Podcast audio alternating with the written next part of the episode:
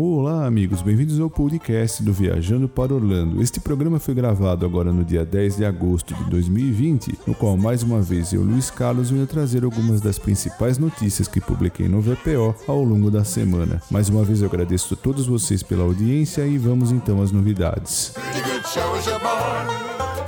E vamos começar falando a respeito do complexo Walt Disney World Resort, onde a atração Splash Mountain, que fica localizada em Frontierland no Parque Magic Kingdom, vem enfrentando inúmeros problemas de funcionamento desde que o parque foi reaberto. Inicialmente, os visitantes estavam enfrentando longas filas e a atração chegou até mesmo a ficar fechada por um longo período. Ocorre que na semana passada surgiram na internet inúmeras fotos e vídeos de um dos barquinhos da atração submerso. Segundo pode-se observar, os próprios convidados encontraram uma saída quando a água começou a entrar no barquinho, mas um dos membros do elenco havia informado que tal manobra representaria um risco à segurança dos convidados. Todavia, em que pese tal orientação, os visitantes saíram do barquinho antes que ele afundasse. Ainda não é sabido o motivo pelo qual o barquinho afundou, mas é compreensível a preocupação dos visitantes quando foram informados para permanecerem sentados enquanto o veículo era inundado. No dia 4 de agosto, o porta-voz do complexo Walt Disney World Resort assim declarou a tratar do problema. O incidente aconteceu no final do passeio e envolveu cinco visitantes. Todos os cinco visitantes conseguiram sair do veículo de passeio com segurança, mas nada foi informado a respeito do ocorrido. E já que falamos a respeito do mau funcionamento da atração Splash Mountain, vale recordar também que a atração Tomorrowland Transit Authority, que fica localizada em Tomorrowland no Parque Magic Kingdom, não está operando desde antes do fechamento temporário do parque em virtude da pandemia de coronavírus. E todos imaginavam que a atração voltaria a operar com as demais quando da reabertura do parque em fases que se deu no mês de julho. Todavia, isso não ocorreu e a Disney nenhum momento informou que a atração estava fechada para a reforma. Muitos imaginaram que o fechamento tivesse relação com a construção da nova montanha-russa Tron Light Cycle Run em Tomorrowland. Já outros suspeitavam que tratava-se realmente de um problema de falta de peças para o necessário conserto da atração. Todavia, a Disney finalmente publicou no seu site do Walt Disney World Resort que Tomorrowland Transit Authority está fechada para reforma, sem qualquer previsão de quando voltará a operar operário.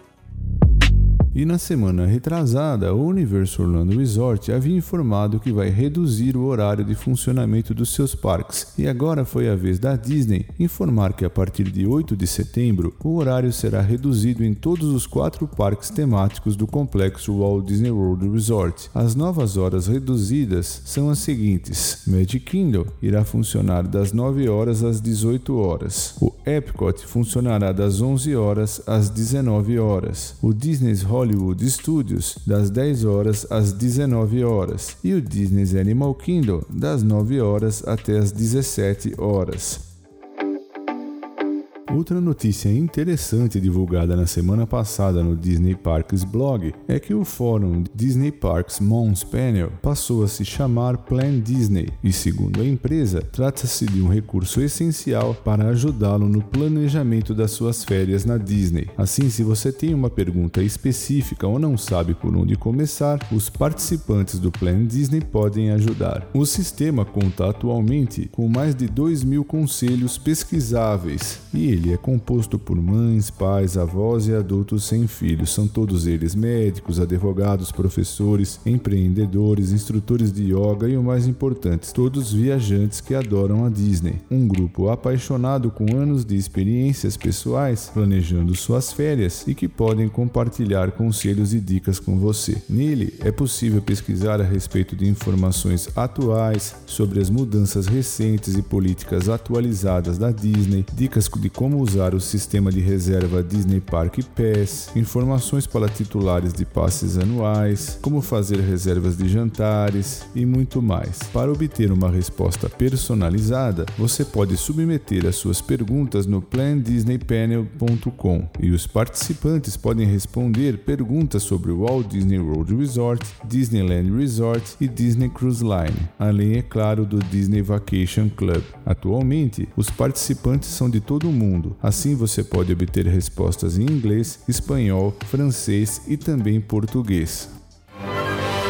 E no dia 2 de agosto, estreou no Parque Disney's Hollywood Studios um novo espetáculo denominado The Disney Society Orchestra and Friends no Theater of the Stars, onde era apresentado o tradicional Beauty and the Beast live on stage. Ocorre que a Disney reformulou o seu quadro e não irá apresentar artistas representados pela Actors Equity Association, uma vez que estão envolvidas em uma batalha com os atores. O novo show tem duração de quase 20 minutos e traz uma combinação de seis peças com músicas populares da Disney, como Under the Sea, You've Got a Friend in Me, além de Cantina Sound de Star Wars e o tema de The Muppet Show. E no final é apresentado um medley de The Beauty and the Beast com os vários personagens. Segundo Orlando Sentinel, o próprio nome do show já indica que os músicos participam da Grand Floridian Society Orchestra, que oferece entretenimento no lobby do Disney's Grand Floridian Resort and Spa. Outros espetáculos nos quais atores, dançarinos e dublês também são representados pela Actors Equity Association seguem fechados, como Voyage of the Little Mermaid, Indiana Jones Epic Stunt Spectacular e Finding Nemo The Musical. Ainda não é sabido quanto tempo esse show será oferecido, uma vez que a decoração do espetáculo Beauty and the Beast Live on Stage continua no teatro. E o Walmart está oferecendo uma experiência de cinema drive-in em 160 lojas em todos os Estados Unidos com a parceria com a Tribeca Film Festival. Disponível gratuitamente para clientes do Walmart, o Walmart Drive-In transformará os estacionamentos em cinemas ao ar livre de 14 de agosto a 21 de outubro, com 320 exibições de filmes de sucesso. Os interessados podem conferir esta novidade em thewalmartdrivein.com para ter mais informações sobre datas, locais das lojas e os filmes que serão exibidos. Drew Barrymore será anfitriã virtual de todos os eventos e também fará uma aparição surpresa pessoalmente em um local. E para reservar um espaço no Walmart Drive-In, os clientes podem visitar thewalmartdrivein.com. Uma vez confirmados, os clientes receberão um e-mail com um QR Code que permitirá a entrada dos seus veículos no dia do evento. Bom, pessoal, eram essas as novidades que eu separei para esse programa. Muito obrigado por prestigiarem o podcast do Viajando para Orlando. E antes de encerrar, eu quero agradecer também aos nossos patrocinadores: Orlando Tickets Online, Macro Baby e The Paula Realty USA. Um forte abraço a todos vocês e até o nosso próximo programa.